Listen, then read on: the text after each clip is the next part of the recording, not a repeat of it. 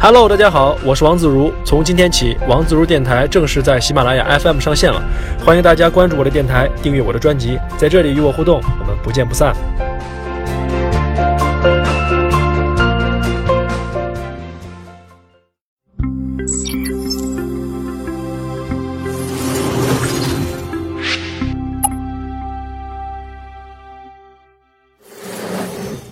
家好，又是一期科技相对论。我们公司呢有一个不成文的规定，只要你是会打 CS 的，入职之前你都得先给我打一盘。要是比我打得好呢，那肯定不能入职啊。所以说到现在还没有人敢赢我。开个玩笑，我们公司呢还不定期的这个组织撸啊撸联赛，一下子这个开发团队的这帮呃小码农们就都来神了，还建议我们这个人事部门要长期把它搞下去。你看我们公司有这种电竞文化，其实跟我早年在西安读书呢也是有很大关系的。西安是一个呃这个中国电子竞技的重镇，而且我上学那会儿打什么游戏是一个人很重要的标签儿啊，估计现在也还是。在宿舍里边呢，那是大家沟通的话题；到宿舍外边那是会有的利器。而且你游戏打得好啊，同学看你的眼神儿都不一样。所以说呢，啊电子竞技啊，应该是我们这一代人啊避不开的话题，属于我们这个时代的特殊符号。所以今天我们就跟大家聊一聊我们身边的电子竞技。那么从哪说起呢？还是要从啊今年的这个英雄联盟 S 五赛季的世界总决赛说起。为什么呢？因为英雄联盟俗称撸啊撸啊，是当今世界上最火爆的电子竞技游戏，实力没有之一。它的日活用户呢可以达到三千万啊。那么特别奇葩的是呢，啊跟踢足球一样，中国人连打撸啊撸啊都得抗韩啊，怎么跟韩国人打，一直是玩家们讨论的热门话题。一些知名选手啊，比如说像笑笑啊、七号啊，把自己这个解说的一系列视频就叫做“抗韩中年人”。但是与中国足球不同的是呢，无论是星际、魔兽还是英雄联盟，韩国战队的这个电子竞技水准呢，它不仅限于亚洲，可以说是世界顶级水准。那么这个总决赛里边呢，四支中国战队本来呢呼声是非常高的，可惜刚打完第一轮，四支战队就只剩下一个了。小组赛唯一出现的一支叫 EDG，也是止步八强。你说韩国人吃糠咽菜的，比咱体力好，比咱能跑也就算了，你说咱坐在这打电脑游戏都打不过吗？你说要说拼技巧啊，拼脑力啊，中国人好像还没输过给谁。你看咱田径一百米拼爆发力拼不行，拼不过对吧？你摆几个栏儿，立马变成了技巧型运动，那才能拿世界第一。所以说呢，打游戏打不过这事儿啊，绝是和人种没关系，跟什么智商天赋呢也没关系。韩国人能够长期的在主流的电竞项目当中保持好成绩，那是有很深层次原因的。你别看是打游戏，个体水平的高低，那特殊原因很多，偶然因素也很多。但是你要论一个国家的整体水准，那就必须得谈到体制、文化、政策、群众基础等等这些看不见、特别大又特别虚的东西。比如说，咱们国家的这个足球经常被日本人吊打啊，你生气，你说骂这个球员不好好踢，但是你看一下数据。中国的人口是日本的好几倍，但是啊，足协注册青年球员的数量不到日本的百分之一点五，这就很能说明问题了。所以说呢，国家政策和政府的引导，在一个运动的普及和氛围建设上，那绝对是有巨大作用的。你看看乒乓球在中国，那就是一个很好的例子。韩国的电子竞技的崛起啊，要从九七年的金融危机说起，那跟政府的关系也是非常之大的。因为九七年金融危机呢，对韩国产生了巨大的冲击，让全国的 GDP 直接倒退了五点八。股市呢也是暴跌了百分之七十，在这种情况之下，韩国政府得想着经济结构转型啊，于是这个高新技术啊，还有文化产业就受到了重视。像九八年的那个韩国政府呢，就提出了文化立国的策略，也就是从这个转折点之后，韩国的什么韩剧呀、综艺节目啊、造星运动啊，才有这个非常快的发展，才腾飞的。你比如说像我零二年、零三年上高中那会儿，韩剧不要太火了。像什么蓝色生死恋，还有什么那个真人秀啊、综艺节目叫《情书》，对吧？啊，非常火。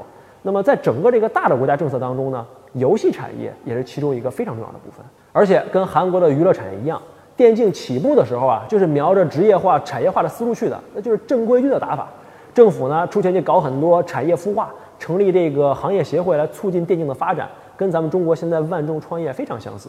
你比如说，半职业的电竞选手还可以获得这个特长生待遇。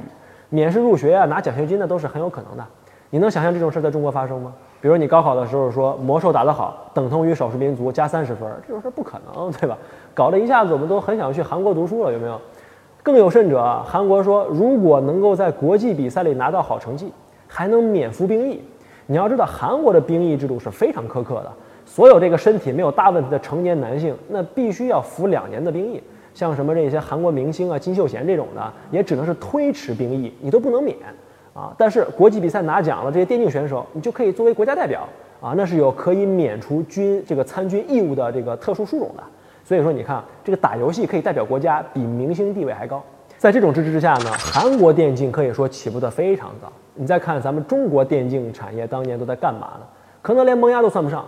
零二年，韩国这个星际的选手啊，Boxer 年收入已经可以达到一点五亿韩元了，那相当于是十多万美元呢。到零四年，韩国的这个星际职业联赛的总决赛在釜山举办，当时观摩的粉丝都有十万之巨。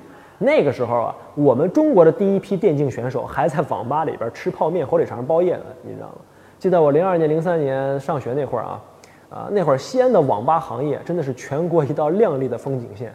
像南郊的中国龙、易时代，那上千台的电脑，那场面不叫一个恢宏啊！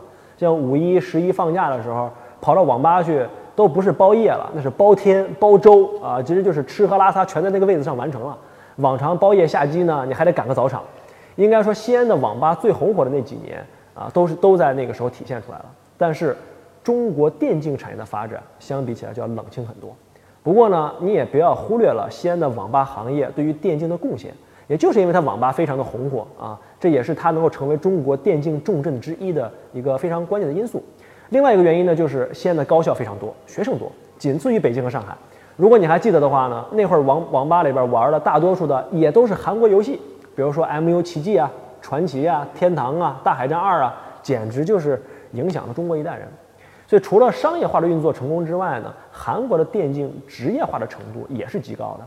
它引入了其他的这个职业竞技的这个组织架构和运营模式。你比如说，它有教练、有领队、有经理这些角色啊。那么职业的电竞选手呢，他的生活到这个技战术方方面面都会被非常严格的管理。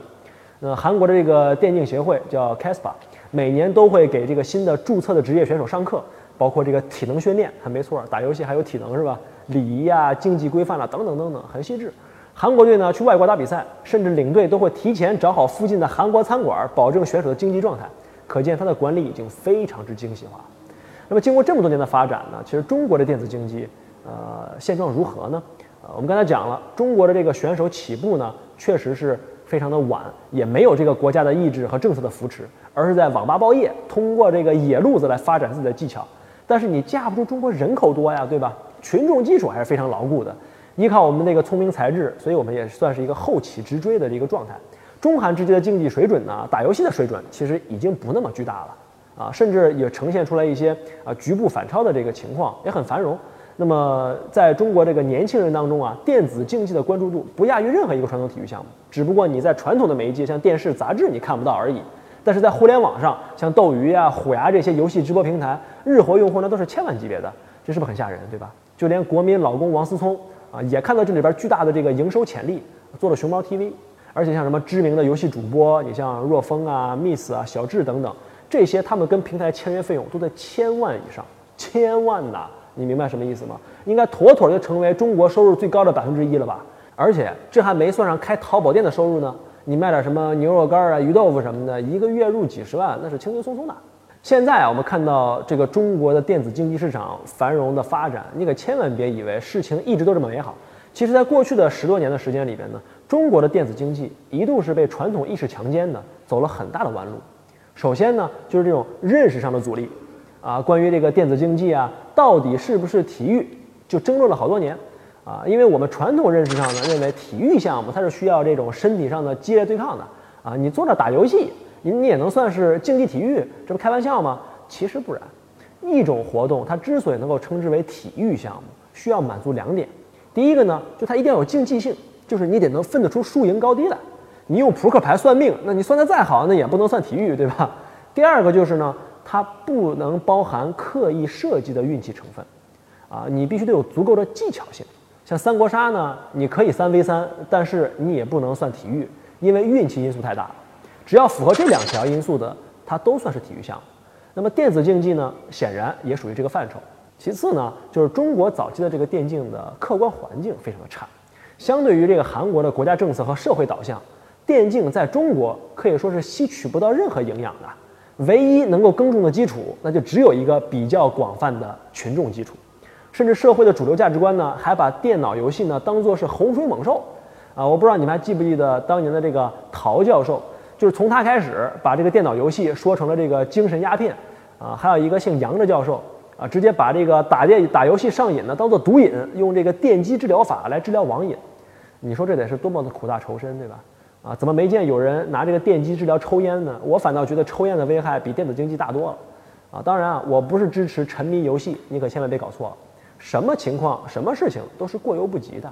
我是觉得社会上普遍呢把打游戏这件事情妖魔化，它这个呃这个意识形态呢，而且是非常夸张的。我觉得这个过分了。那么这种很负面的社会舆论呢，有几方面的原因。我觉得第一个呢，还是政府。啊，其实你说电竞是否合法，它算不算体育项目，是不是鼓励，很大程度上其实就政府一句话的事儿，对吧？你看现在总理一句话说“大众创业，万众创新”，不就是全国都掀起创业浪潮吗？对吧？科技相对论，凡事都有两面性，在这种浪潮之下，难道你真的以为万众创业就是健康的吗？也不一定。所以说啊，这个有点扯远了啊啊。再说回电竞呢，如果说政府是支持的，或者他持引导态度啊，那你可能。呃，这个去网吧就变成了一种勤奋这个的典型和代表，对吧？那韩国政府呢？啊，这个早的时早期时候就让每一个中学的这个班主任啊，他们在班里边就组织这种电竞战队。你看到他这个文化下沉还是非常的深的啊，所以自然而然的这个社会风气就有所改变。那么另一方面呢，就是我们的传统文化和这个也有很大关系。你比如说有多少次啊，你想按照自己的想法干点什么事儿的时候，你老妈把你一拦，说直接问你一句：这有什么用啊？能当饭吃吗？是不是给你噎个半死啊？对吧？很多事情不能当饭吃，但是它有意义啊。那么中国文化当中这种现实主义啊，或者实用主义，就被我们那个上一辈呢发挥的淋漓尽致。一旦这东西没用，不能挣钱，你就说什么都白搭，对吧？再加上中国早期的这种电子竞技的选手和电竞的这个商业化的运作，确实还没有打通，在经济上呢，那都是很惨的。可以说，第一批的这个电子竞技选手，真的是在这种荣誉的追求之下。有这个挥刀自宫的决心，才走上职业化这条路的。哎呀，我们现在说什么呢？都比较苍白。不如我们来看一看中国第一代电竞当中的翘楚啊，曾经的世界冠军态度科技 CEO 人皇 Sky，看看他作为亲历者来怎么说那段时间的事儿。Sky 原名李晓峰，是玩家口中的人皇，他是中国电竞最早的职业选手之一和领军人物。零六到零七年，Sky 连续夺得两次 WCG 魔兽争霸三项目的世界冠军，引发了主流媒体对电竞的关注和探讨，也成为了一代年轻人心中的偶像。Sky 在退役之后，创办了态度科技，打造专业的电竞外设。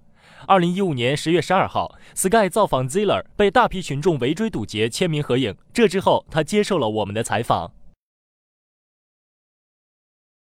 啊，在最早时候，比如说我零四年第一次打职业的时候。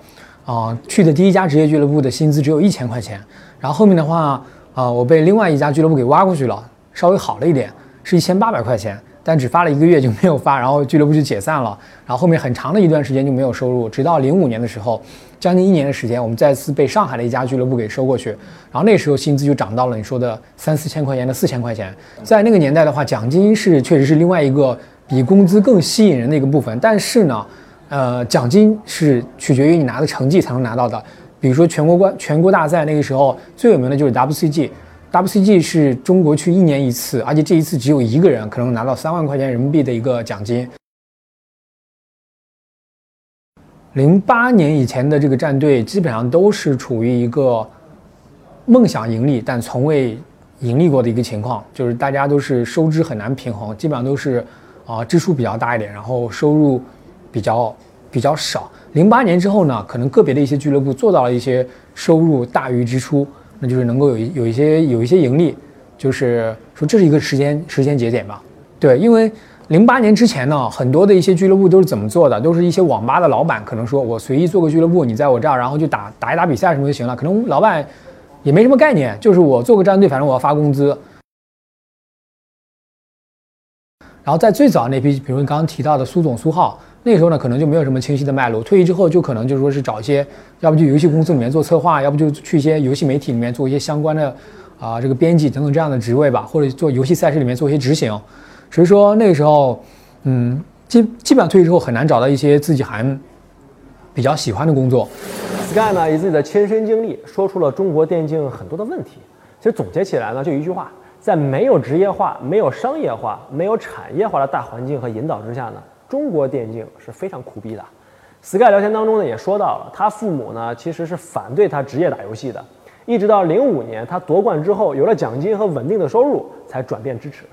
但是你必须得承认呢，Sky 是第一代电竞人当中的幸运儿，很多有天赋而且也很努力的人都没能够将职业化的路走下去。比如说我原来上学的时候，呃，很认识很多这种职业打 CS 的朋友啊，其实他们都没坚持几年就纷纷都放弃了，因为真的是太辛苦了。但这几年呢，中国电竞行业的发展呢还是非常之巨大的，很多方面甚至都在超越着韩国。你比如说，我们有自己的行业协会了啊，也有像 LPL 这样相对成熟的联赛，也有像 EDG 啊、IG 啊、啊 WE 这些运转良好的战队，也有了初步对于选手的包装和宣传和明星化。啊，在其他的这个体育项目里边呢，啊，他们有很多这种成熟的运运用方运作方式都已经引入到了电竞里面来。当年 Sky 第一次去韩国打比赛的时候，都震惊了，觉得这帮韩国选手为什么？一个个都这么帅是吧？后来才知道，人韩国人上场打比赛之前是有专门化妆师的，而且呢，韩国选手要是熬夜训练，那还得敷面膜保养，维持自己的偶像形象，对吧？现在中国选手呢也有了自己的化妆师啊，甚至呢，现在一些韩国选手和教练也都选择到这个这个中国来发展，这其实呢是一个非常关键的信号，因为当这个产业形成了一套完善的商业模式和产业链条的时候，你就可以进入到一个自己向前推动的这么一个良性循环的发展阶段。权威机构预测啊，二零一五年中国的电竞行业预计总收入可以达到三千多万美元，已经超过了韩国产业的整个规模，而且还在飞速的上升。那么这种繁荣呢，甚至还可以反向带动很多这个游戏产业的发展。啊，咱们拿这个当年 Sky 打的这个《魔兽争霸三》和《英雄联盟》来举例子啊。魔兽的制作公司是暴雪，它的盈利模式过去非常简单。你原来比如玩过阿波罗什么的，你都知道，它就是卖一张碟，卖一个拷贝，卖一个串码就挣一份钱。但是中国盗版猖獗，其实它在中国挣不了几个钱。所以说，魔兽在中国发行了三年之后呢，这个游戏的生命周期基本要到头了，因为你没钱赚呢。那因为你没钱赚，所以你就没有足够的利益驱动你去暴让暴雪更新版本或者组织更大型的比赛。大型比赛少了，游戏就没有曝光，没有新版本，也就没有新的战术和打法，而且整个游戏就进入了一个衰退期的这种恶性循环。那么像像我们这样的一批老的玩家，如果玩不动这款游戏了，那这个游戏就死了。所以，为了充分的利用这种繁荣的群众基础呢，英雄联盟就在这个基础之上做了一套非常聪明的玩法。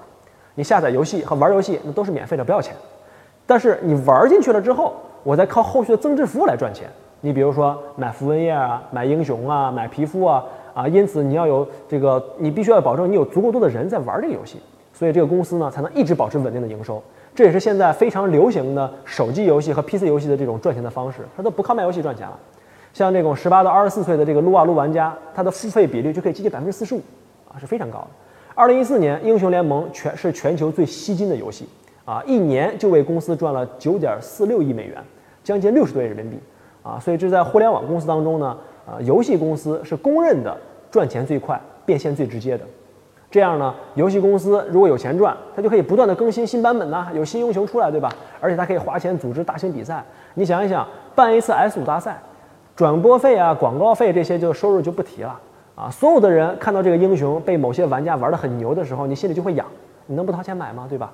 而且，呃，我我不觉得这个游戏公司他们赚钱是罪恶的，他们赚的越多，就会有越多的钱回流到这个市场里边，来刺激这个行业的整体发展，这样子才能够让这些呃玩家呀和这些选手啊能够赚到更多的钱，啊，反倒对于行业整体来说是一个健康和好的状态。现在顶级的职业选手呢，他们在退役了之后，也有很多好的去处啊，就跟美国总统似的，是吧？卸任了之后就去做演讲，他们也可以去做解说、当教练，对吧？一般的这个职业选手呢，还可以选择做领队或者去游戏公司任职。这里边很重要的一点就是，啊，行业当中呢最拔尖的两三成这些人赚钱很高啊，这是不健康的。过去是这样，但是这几年成熟了之后呢，你会发现很多天赋平平、水平中等的人，他也可以愉快的活下去，这才是重点。现在，如果你妈要是再问你说这东西有啥用，哎，你还真可以告诉这东西可以赚钱。所以呢，中国对于电子竞技的认识和社社会风气的这种整体的改变，依靠的并不是政府的意愿或者政策扶持，而是真实的来自于社会人群的自然发展。因为原先我们玩这些游戏啊、看游戏的都是大学生，对吧？如今我们已经逐渐成为了什么？社会的中坚力量，开始夺回主流声音的话语权。那这这是八零后、九零后成为社会文化当中中流砥柱之后带来的众多改变之一。那么为了讨好这一群人，很多的变化都会应运而生。你看看在英雄联盟的这个四周年庆典之上，周杰伦和王思聪各带一队明星打打比赛，这在几年以前能想象吗？你是无法想象的。科技相对论，凡事呢都有两面性。现在我们再回头看韩国电竞和中国电竞走过的路，你就不难发现，韩国人的产业呢确实成熟，选手呢也确实厉害。但是咱也没必要一味的长他人气焰，灭自己威风。中国电竞在整体体量上超越韩国，这已经是板上钉钉的事儿了。而且我们的行业本身呢，也在快速的发展着。讲了这么多，我们就明白了，韩国电竞起步早，那是逼不得已。硬的产业你玩不下去了，只能往软的方向走啊。而中国的电竞则是纯粹的依靠市场的力量发展壮大起来的。也就是因为中国电竞很单纯，就是市场行为，不受国家意志的干涉，所以长期来看。咱们的体量和冲击力超越韩国，那才是非常有机会。两千零三年呢，国家体育总局批准了这个电子竞技成为了正式的体育竞赛项目。中国电竞这十年来一路走来啊，确实真是不容易。从零四年梦阳的这个 Doom 三长征挑战赛拿到一百万奖金，到零五年 WNV 和 Sky 分别在 CS 和魔兽山上拿到了世界冠军，我们是目睹了电竞一步一步的发展壮大和认可。但是坦白的讲，虽然说电竞已经成为了一个竞技项目，但是在大众层面对于这项运动的认知呢，还是不太到位。比如说哈啊，你还真别觉得电子竞技就是在电脑上开开枪啊、打打游戏这么简单。那职业选手每天他们都是要训练十几个小时的，而且既有单独的训练，也会有这个队内的对抗赛和这个战队之间的这个约战。成熟的战队还会开大量的这种研讨会啊，这个回看 replay 分析技战术。你像 SKT 这样的韩国战队，甚至连第几分钟、第几秒在河道的这个草丛里边插一个眼，那都是有规定的，严谨的程度啊，丝毫不亚于任何一项竞技体育。而且打游戏啊，也真是拼天赋的，极限到毫秒级别的这种反应速度啊，每分钟三百以上的 APM 啊，敏锐的手眼配合，那都是被压榨到极限。同时呢，你还需要在短时间里边对整个战局做出理解和判断。啊，大赛也非常考验选手的心理素质。所以说，电竞呢，一般都是这种快节奏的这种游戏。那战机呢稍纵即逝，天赋不行了，你还真玩不了。所以我为什么不干这事儿呢？就是我看到自己了，肯定 没什么没什么出息。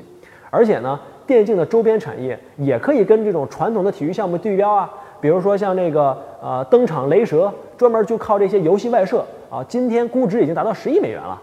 就是这个，它就属于我们电竞行业当中的 Speedo 啊，专门做这种专业设备的。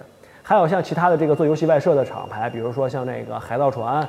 啊，赛瑞，还有这个已经上市的美加狮等等等等。去年人皇自己退役了之后，不也是开了一个游戏外设公司吗？叫态度。所以说，像明星选手啊，退役之后进军相关产业开公司，在传统体育里边都已经不新鲜了。李宁就是一个很典型的例子。当年大家认为玩票的这群人，这几年干的事儿已经让我们感觉越来越靠谱了。科技相对论呢，还是那句话，凡事都有两面性。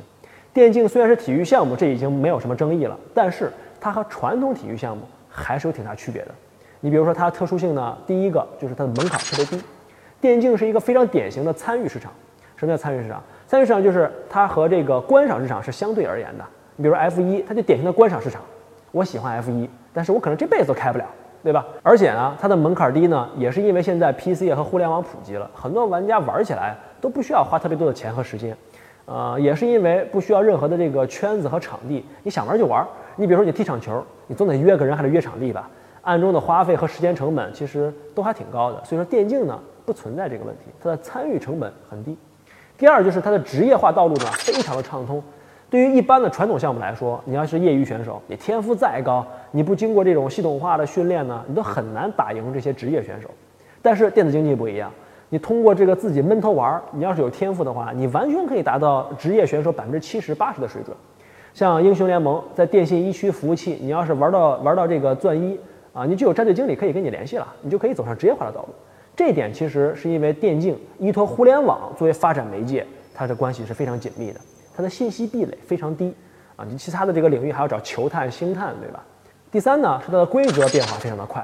游戏圈呢有一句话叫做“一代版本一代神”，除了电竞，你基本找不出任何一个体育项目，呃，每年甚至每一两个月就下修改一次规则。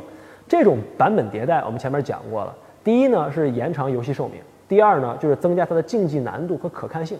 虽然说足球、篮球啊，它也经常修改规则，但是你不可能两个月就把三分线后移一回吧？也不可能把二十四秒就变成二十六秒，这种事儿是不可能这么频繁发生的。那么这就要求电竞选手你要有非常好的适应能力，如果没有这种适应能力，你的职业寿命就会非常的短。这就带出了我们所说的第四点：电竞选手啊，因为他的天赋啊和规则要求等等方面的原因，普遍职业选手低龄化。比如说你踢场足球，像德国的克罗泽，对吧？踢了四届世界杯了，三十六岁还能进球，这在大多数的这个电竞项目当中是无法想象的事儿。